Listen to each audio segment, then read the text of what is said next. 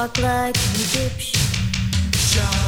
I'm talking to you. What can I be you? Las canciones ya las conoces.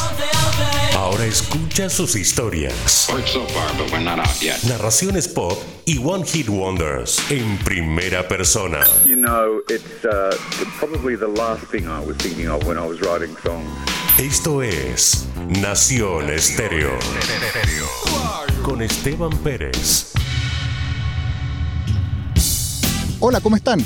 Muy bienvenidos a este nuevo episodio de Nación Estéreo, donde hoy le daremos la bienvenida a un músico fenomenal, compositor, tecladista, cantante y miembro fundador de una de las bandas de jazz funk más exitosas nacidas a principios de los años 80, con una carrera de 40 años y más de 30 millones de álbumes vendidos en todo el mundo. Es un tremendo placer dar la bienvenida al señor Mike Lindup de Level 42. Muchas gracias por estar con nosotros, Mike. I'm very good, thank you. Oh, it's my pleasure.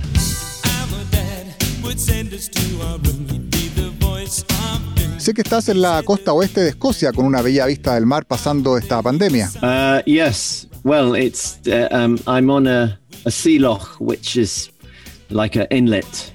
Sí, bueno, uh, estoy con una vista que es como una entrada del océano, donde el mar uh, entra y sale. Uh, Es una hermosa vista, un lugar bello para estar aislado, si te uh, parece. Isolated, if you like. Debe ser entonces un lugar maravilloso para estar pasando esta época complicada. Sí, la verdad es que estoy en una posición muy afortunada. Tengo naturaleza en la escala a la salida de mi casa, así es que desde ese punto de vista ha sido grandioso. Poder salir a pasear, escalar un cerro, estar con la naturaleza y todos los beneficios que la mayoría de la gente debe estar buscando por estos días. Así es que sí, efectivamente. Really finding out about now. So yeah. Y cuéntame, desde el punto de vista personal, ¿cómo has vivido esta pandemia? Well, um, it's been, you know, it's been it's been hard. Um, I've um, I've made some discoveries. I mean, the first thing that obviously went away was all of the live plans, and uh, last year, 2020, Bueno, ha sido la verdad muy duro. was He hecho algunos 40th descubrimientos. Bueno, obviamente todo lo que se fue fueron todos esos planes de vida que tenía. El año pasado, por ejemplo, el 2020, era el aniversario número 40 del Level 42 y consecuentemente teníamos grandes planes para algunos shows, muchos tours y por supuesto la mayoría tuvieron que ser pospuestos o derechamente cancelados. Tú sabes, al inicio del confinamiento todo el mundo pensaba, bueno, esto va a durar un par de meses y vamos a estar de regreso en el verano o definitivamente para el invierno. Pero por supuesto no fue de esa manera. Así es que eso probablemente ha sido lo más difícil. No tener ese escape, no poder realizar esa expresión mía como artista, ya sea con Level 42 o con Dominic Miller o en cualquier situación. En el lado de la grabación, por ejemplo, afortunadamente ya estaba embarcado en la grabación de mi segundo álbum, que sigue en proceso. Así es que continúo con eso. En algún grado puedo hacer algunas cosas de manera remota, de otra forma tendría que haber estado en Londres con mis productores. Hemos estado trabajando un par de días cada tres semanas, antes de que me viniera a Escocia. Así es que he estado tratando de poder viajar a Londres para poder continuar con el trabajo, pero no ha sido fácil. Ya sabes que las instrucciones a veces dicen que no puedes viajar y así sigue, o que solo puedes viajar por, por trabajo. Pero esto es trabajo. Pero he podido hacer buenos avances en ese disco, así es que ha sido bueno tener al menos este proyecto. Estoy trabajando en otro par de cosas también, pero ha ayudado muchísimo. you know, yes, you can travel, but only if it's work. And so, but this is work. So, uh, uh, I've been able to make some good progress on, on that album. So it's been good to have a, like a, a project. Um, I mean- I mean, at least one project. I'm also working on a couple of other things, but yeah. So that's that. That has helped. Y cuéntame, ¿ya pudiste vacunarte? Yes, I got that at the beginning of March. Sí, ya me vacuné con la primera second dosis one a principios at de the end marzo of this y la month. segunda ya me toca a fines de este mes. Yeah. Escuchas Nación Estéreo.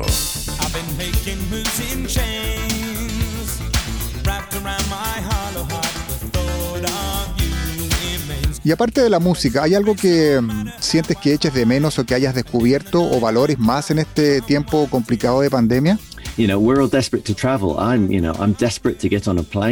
La verdad estamos desesperados por viajar. Yo estoy desesperado por subirme a un avión, de nuevo, a un tren o a lo que sea. Y no solo para tocar, sino que para visitar lugares y ver gente. El otro gran descubrimiento que he hecho es que yo no soy una persona antisocial. La verdad no pensaba que era antisocial, pero me consideraba como un solitario.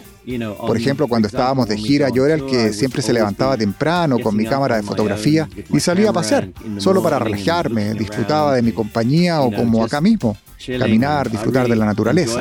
Pero la verdad es que echo de menos a la gente y la verdad no me había dado cuenta lo mucho que lo extrañaba. O sea, no necesariamente a gente que conozco, sino más bien esas conversaciones o encuentros con gente desconocida y lo importante que es eso. Lo he hecho mucho de menos, así es que ha sido un gran descubrimiento.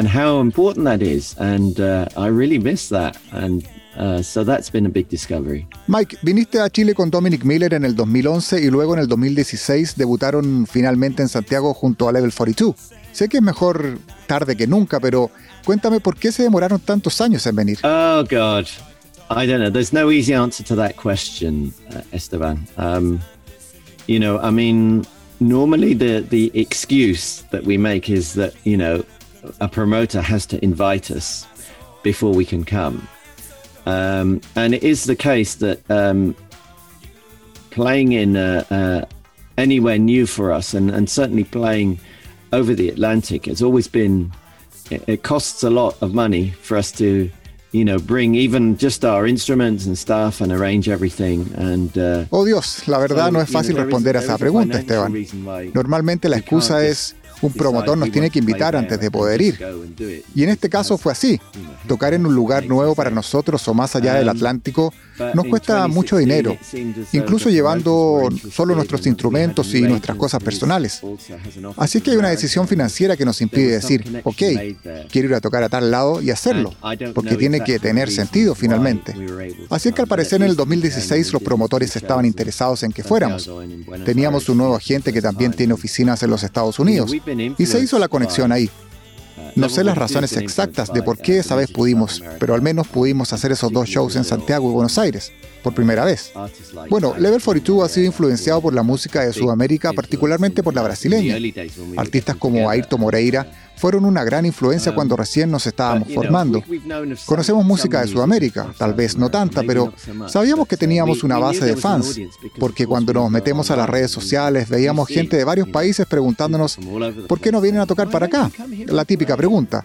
Así es que fue un gran regalo que nos hayan invitado y la verdad te digo que cuando nos subimos al escenario en ese concierto del 2016 en Santiago, la respuesta del público cuando nos subimos al escenario fue muy emocionante.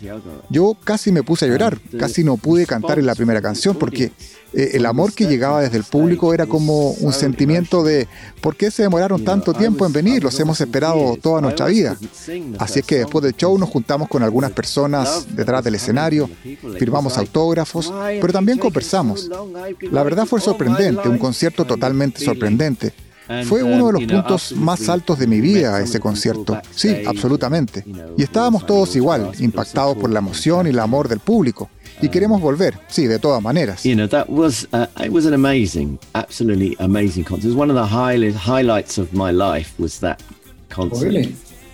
And we were all the same. We were just completely knocked out by, you know, the the emotion and the love from the audience. And uh, yeah, we want to come back. And you know, so yeah. Estás en Nación Estéreo.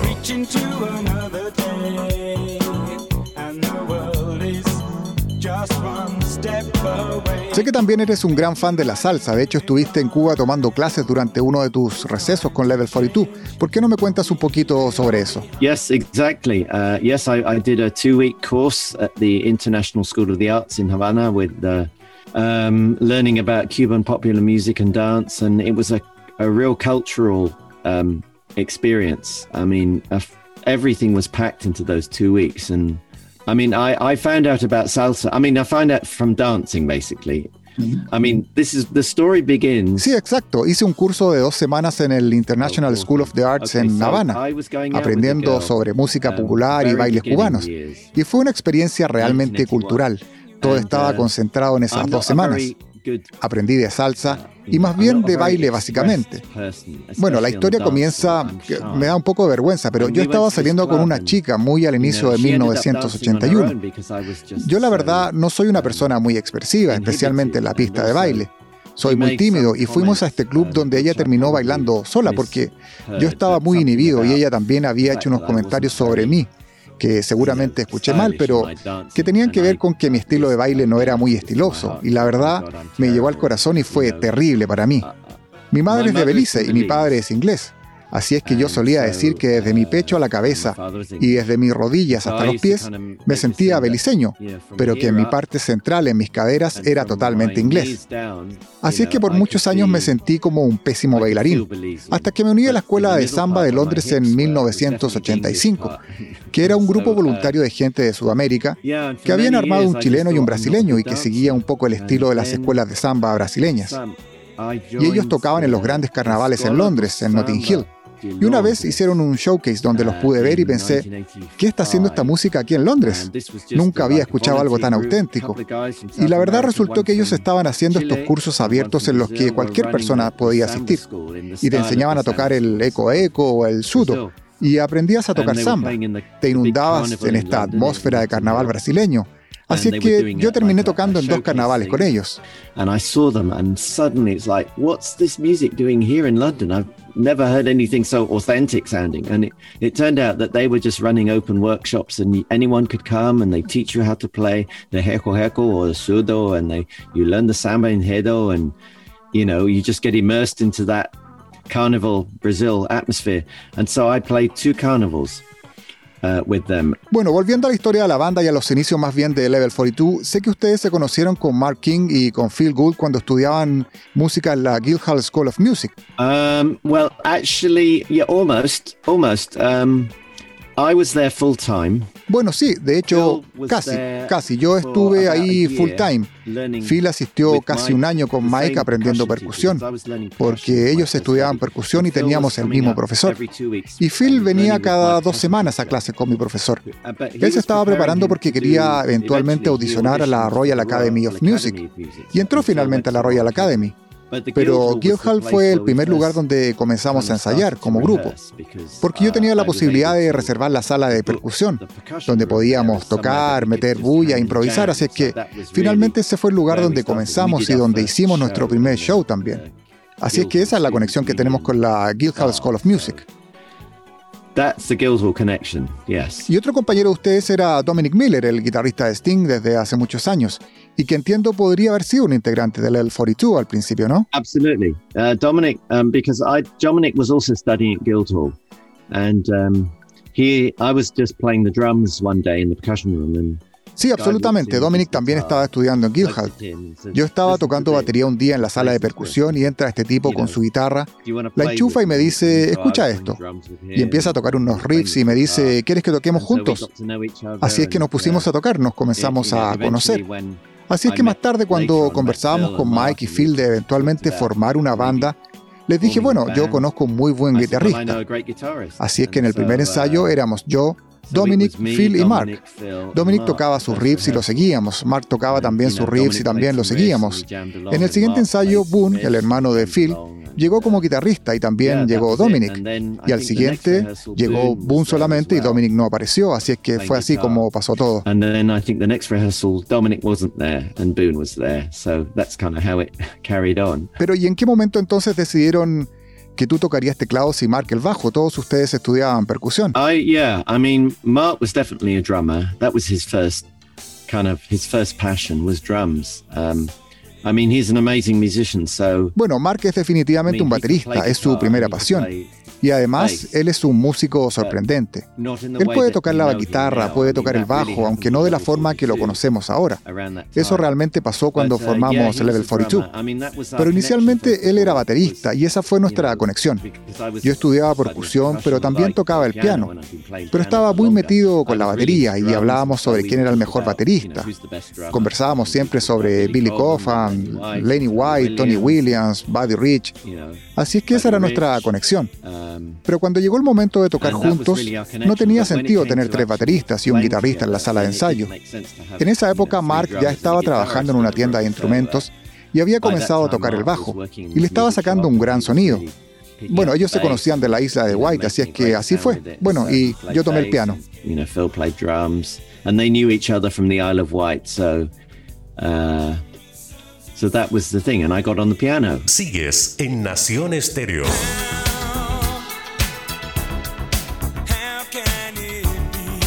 Hablemos ahora de algunas de sus grandes canciones y empecemos por una de las favoritas de su catálogo, una canción que llegó al número 7 del Billboard en el año 1986 y que es una canción que la gente encuentra positiva y alegre y que la verdad ha envejecido muy bien.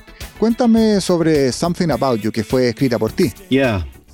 It was it was co-written by everybody actually in the end, but yeah, it's uh, it started um, we were rehearsing um, and uh, everyone had gone and it was just Phil packing up his drums and I was just. Sí, bueno, fue escrita por todos finalmente, de hecho. Esa canción nació en un ensayo. Todos habían ido y solo estaba Phil y yo que estaba guardando su batería. Y yo estaba jugando con mi teclado Yamaha DX7 que tenía ese sonido extraño que podías hacer con el pitch para arriba y para abajo. Y bueno, todavía no había tocado esa frase. Eh, bueno, tal vez una vez y luego toqué otra cosa y Phil que estaba escuchando me dice, me gusta eso. Suena bien cuando haces esa cosa previa. Es muy bueno, tal vez podría, podría hacer algo. Y él empezó, no recuerdo si estaba cantando o no, pero comenzó con esa parte del coro. I'll eat my dinner without you, baby, tonight, because there's something about you. So that's kind of the, the sort of where it started with that chorus. And then he went and wrote some more, you know, then he honed it into something about you, and I started to jam with it. And Mark King had a, a demo studio in his house, in, in, the, in the roof of his house. Así es que así empezó con ese coro. Y Phil fue y escribió algunas cosas más. La convirtió finalmente en Something About You y yo empecé a tocar sobre eso. Mark King tenía un estudio en su casa, en el techo de su casa. Así que se la llevamos a Mark y le gustó. Wally, nuestro productor, estaba trabajando con él porque era para el disco World Machine. Esta era la primera vez que nosotros estábamos tratando de escribir canciones antes de ir al estudio. Porque hasta ese momento Llevábamos ideas al estudio y las terminábamos mientras estábamos grabando, con el cronómetro corriendo, tú sabes. Así es que Mark y Wally compusieron la parte del verso, la melodía y la secuencia. Creo que Wally llegó con la parte del bajo y yo inventé esa parte. The bridge melody. Uh, sing it in falsetto, Mike. And, um, and so we made the demo. The demo sounded great, we thought. And so it was definitely one of the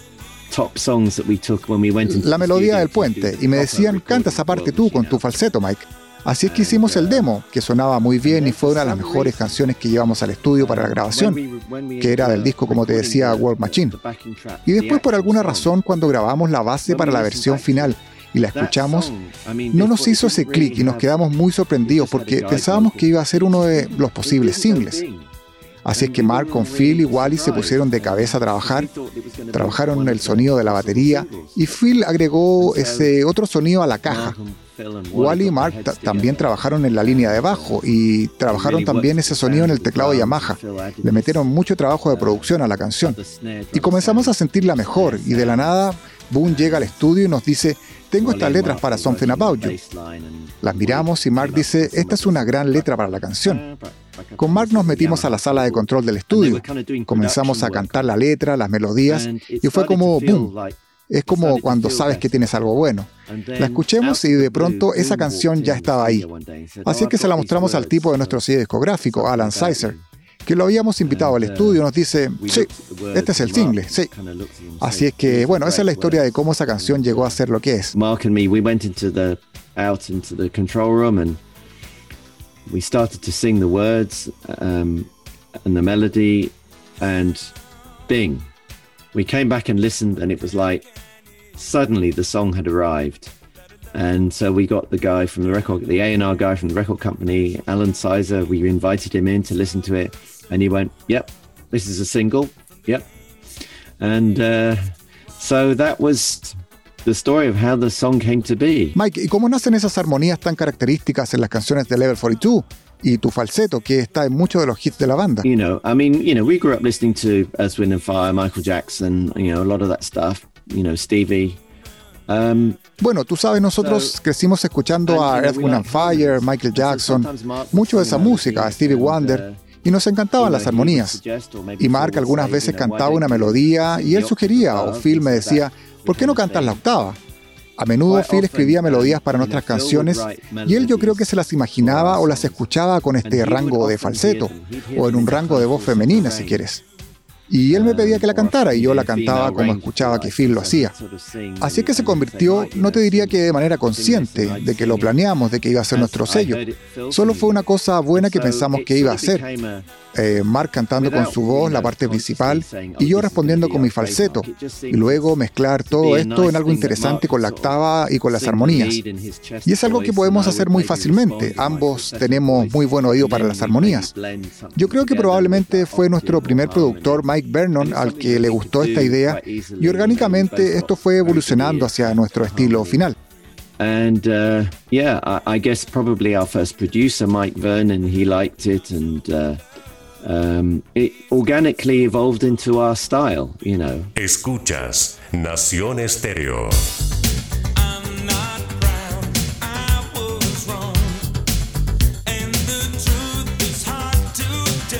Hablemos de otra gran canción. Ustedes en 1987 editan el disco Running in the Family, probablemente el más exitoso y conocido de su carrera, con cinco top singles y el despega mundial para la banda.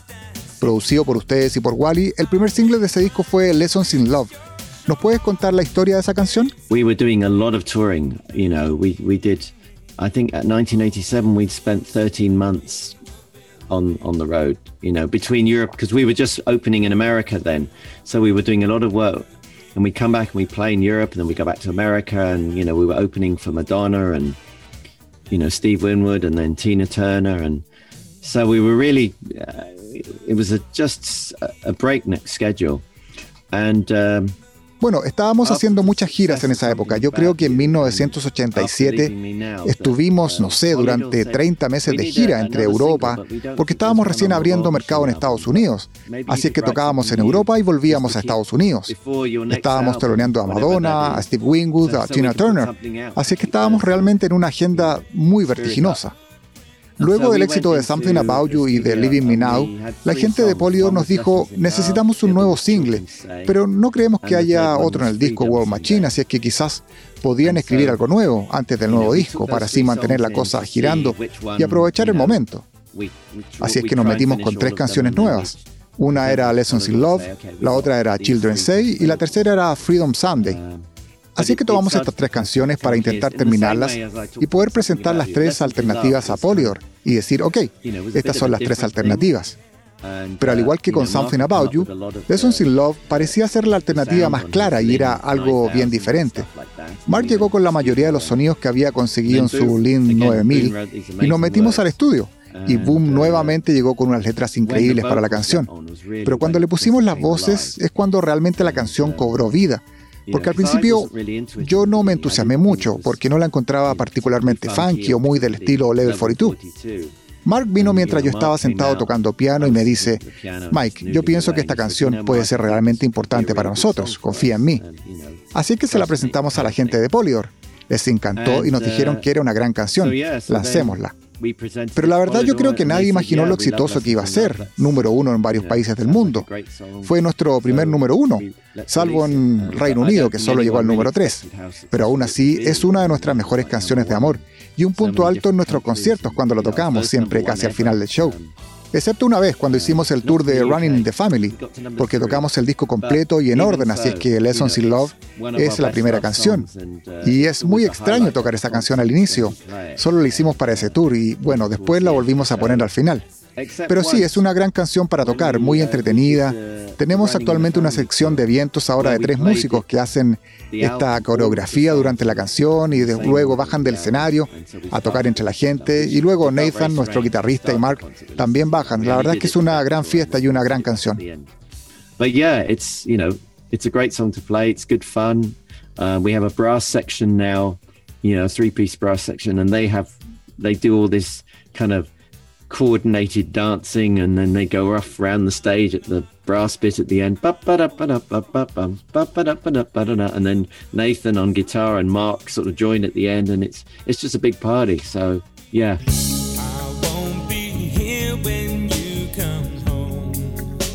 It's Over es definitivamente uno de sus grandes hits y fue un tremendo hit acá en Chile. Incluso recuerdo que la tocaron mucho en radios más románticas una bella y elegante balada sobre un quiebre amoroso.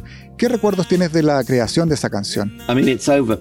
The Running in the Family album was really how can I say this? Uh, it was stuck in the middle of a tour. You know, this, this is 87. Um, we really had, uh, we were so busy, we didn't have like a lot of time to record the album. And Mark realizes. so he wrote a lot of the ideas at the beginning Ok, eh, It's Over, el álbum Running the Family fue como, ¿cómo te lo podría explicar? Quedó como atrapado en medio de nuestro tour del 87. Estábamos muy ocupados y no tuvimos mucho tiempo para grabar ese disco. Mark se dio cuenta y escribió la mayoría de las ideas al comienzo. Todos llevamos también nuestras ideas, pero Mark lideró el proceso en ese momento y me sorprendió mucho que hayamos podido sacar ese disco tal como sucedió. Recuerdo que estuvimos como tres semanas en el estudio grabando, fue todo muy rápido. La banda estaba en un momento fantástico como músicos, habíamos hecho varias giras y habíamos tenido muchas buenas experiencias que pudimos volcar en el estudio. La forma como Phil toca la batería en esa canción es fantástica. Y la manera en que Phil y Mark tocan juntos, recuerdo haber estado mirándolos mientras grababan la base de la canción. Estábamos tocando los cuatro, pero queríamos asegurarnos primero de grabar la batería junto con el bajo y después íbamos a armar los otros teclados. Wally llegó con estos sonidos increíbles de teclado de It's Over. Él programó esos sonidos en ese complicado Yamaha TX A12, que son como ocho teclados de X7. La cosa con ese sonido es que es un sonido normal, pero si tocas algo con tu mano izquierda en el teclado en un ritmo, el sonido se convierte como en un pulso. Lo puedes escuchar si escuchas detenidamente It's Over. Así que la grabación Wally está tocando los acordes con sus dos manos y Mark está haciendo el ritmo con su mano izquierda para hacer ese sonido que parece un pulso. En esa época pienso que Boone estaba tratando de reflejar en la canción que todo nuestro trabajo y agenda estaba afectando fuertemente en su relación con su novia en ese momento y era lo que él realmente estaba expresando. Creo que para ese momento ya se había separado y tenía el sentimiento que había puesto la letra de la canción. Y siento, bueno, que los cuatro podíamos hacer la misma asociación. La verdad no fue una época fácil para ninguna de nuestras relaciones. Yo estaba casado, Mark también estaba casado, Boone tenía una relación y bueno, Phil tenía una relación de mucho tiempo y era súper complicado. Y eso finalmente quedó en la letra de la canción. ¿Cómo decir adiós de una manera simpática? O sea, de verdad, no hay una manera de poder decirlo. Es como decirle a alguien, te estoy dejando. I wasn't, you know, married, but, you know, Mark was married and Boone was in a steady relationship and Phil had had a long relationship. And it was hard. So I think that was what was came out in, in, the, in the words of the song. Um, you know, how to say goodbye gracefully. You know, there isn't really a way to say it that's that's a good way to say, you know, I'm leaving you. Es curioso pensar que It's Over es una canción que uno bailaba como una canción romántica, pero a la vez tiene una letra súper potente y es finalmente una canción sobre un quiebre amoroso. But it, but it, it, yeah, it has a beauty to it though as well, you know, especially in the music. It's a very poignant song, you know. It's not like Sí, la canción tiene una gran belleza, especialmente la música, es muy conmovedora. No es como, oh, te dejé y es terrible. Es una canción muy hermosa, muy elocuente, yo pienso. Y la música, o sea, yo amo esa canción, me encanta tocarla, aunque sea solo en el piano y cantarla solo con voz y piano. Es una canción que fluye sola. Y entiendo por qué las parejas les gusta bailar, por ejemplo, After the Love Has Gone de Earth, Wind and Fire, porque es una canción hermosa. Tal vez si escuchas bien la letra pensarás, esto no es muy apropiado para bailar, pero me imagino por qué la gente baila y es hermoso que la gente también quiera bailar It's Over. Es lo mismo que yo hacía con la salsa. Cuando iba a los clubes de salsa y la chica con la que estoy bailando me hubiese dicho, este tipo lo que está diciendo, esta letra es terrible, pero como mi español no era bueno, no entendía la letra, así es que me dejaba llevar por el ritmo, por los bronces, por la percusión y la forma de tocar, pero no entendía para nada sobre lo que estaban hablando. You know, these lyrics are terrible, but because my Spanish was not good, I didn't really understand it. All I heard was the rhythm and the brass and the percussion and you know the delivery, and I didn't know what these guys were singing about at all. So um, estás en Nación Estéreo. Five, four,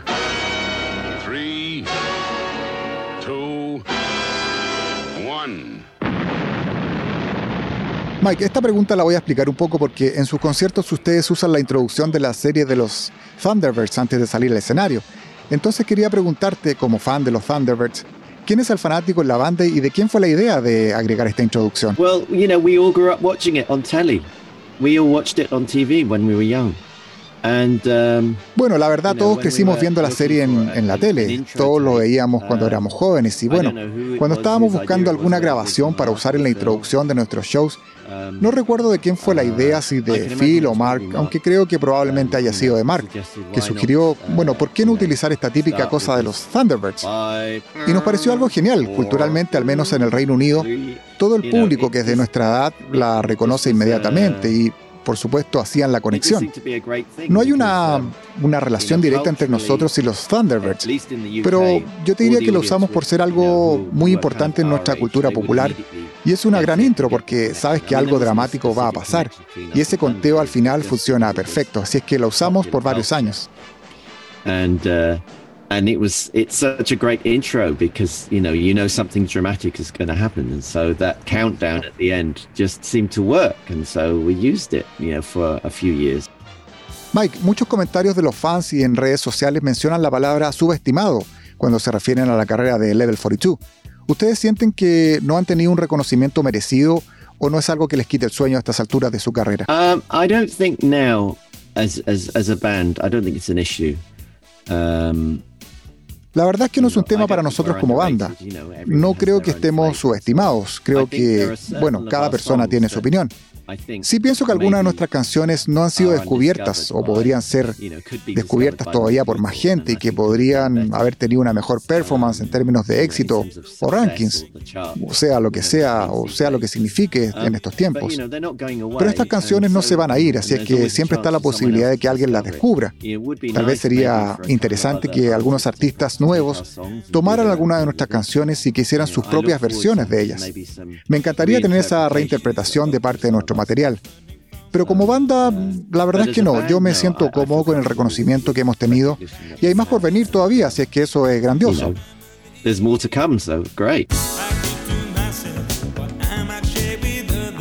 Bueno, para terminar, quería preguntarte por Children's Say, que fue el último single del disco Running in the Family y que también fue compuesta por ti, por Mark y por Phil. Cuéntame sobre esa canción. Well, um, like I said, it was one of the songs that we we we were writing when we were writing Lessons in Love before the Running the Family album.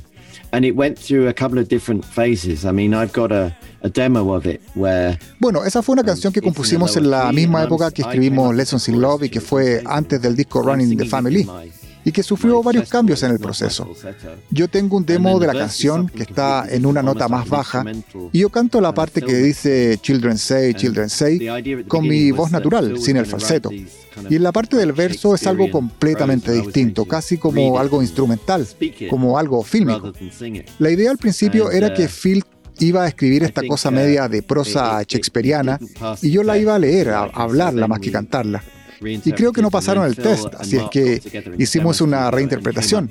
Y Phil con Mark se metieron a su estudio y salieron con la versión que conocemos ahora. Ellos escribieron los versos juntos y la parte de Children Say, que estaba en una nota distinta, ahora tenía que ser cantada con mi falseto lo que era más natural para mí. Pienso que es una de nuestras mejores canciones, una de las que me siento más satisfecho de tocar y de escuchar también. Desafortunadamente, cuando se lanzó como single, Phil y Boone habían decidido dejar la banda. Así es que si te fijas en el video, solo aparecemos yo y Mark, así es que, bueno, habían sentimientos mezclados en esa época para nosotros. Yo y Mark decidiendo seguir adelante con Level 42, pero con el quiebre muy fresco de la primera relación. Myself and Mark deciding to carry on level 42, but you know, the breakup of the first relationship. Before you go, I have to say that you you know that you have a Antes de que terminemos, quería decirte que tienes uno de los mejores nombres si es que eres un fanático de la Fórmula 1, porque tu nombre es una combinación de dos pilotos actuales. Yo soy un gran fanático de la Fórmula 1. Por un lado está Sergio Pérez, de México, que maneja para Red Bull, y Esteban Ocon, que es un piloto francés que conduce para Alpine. Así es que Esteban Pérez, yo vi tu nombre y dije, mmm, Fórmula 1. So Esteban Pérez, you know, immediately I saw your name, I thought Formula 1. Mike, muchas gracias por asociarme a los pilotos de la Fórmula 1 y muchas gracias también por habernos acompañado en esta interesante y entretenida conversación. Te mando un gran abrazo y esperamos verte muy pronto por acá en Chile. Ok, thank you Esteban. Chao. Nación Estéreo. Y esa fue la conversación con Mike Lindup de Level 42. Para despedirme, Los voy a dejar con este nuevo single que Mike acaba de lanzar titulado Time to Let Go y que formará parte de su nuevo disco llamado Changes 2, que debería ver la luz durante el 2021. Espero que hayan disfrutado este capítulo de Nación Estéreo y recuerden seguirnos en nuestro Instagram Nación Estéreo. Un gran abrazo y los espero en el próximo episodio.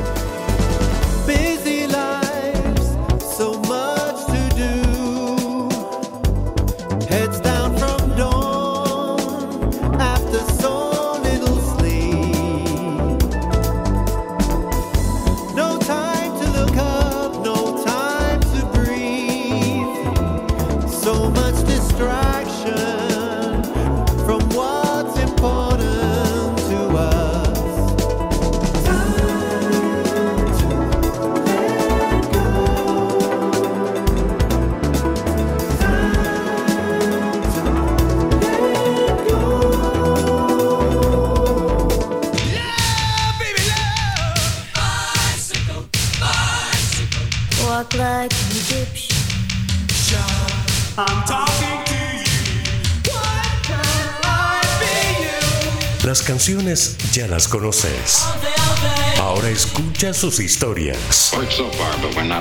Narraciones pop y One Hit Wonders en primera persona. You know, it's uh, probably the last thing I was thinking of when I was writing songs. Esto fue Nación Estéreo con Esteban Pérez.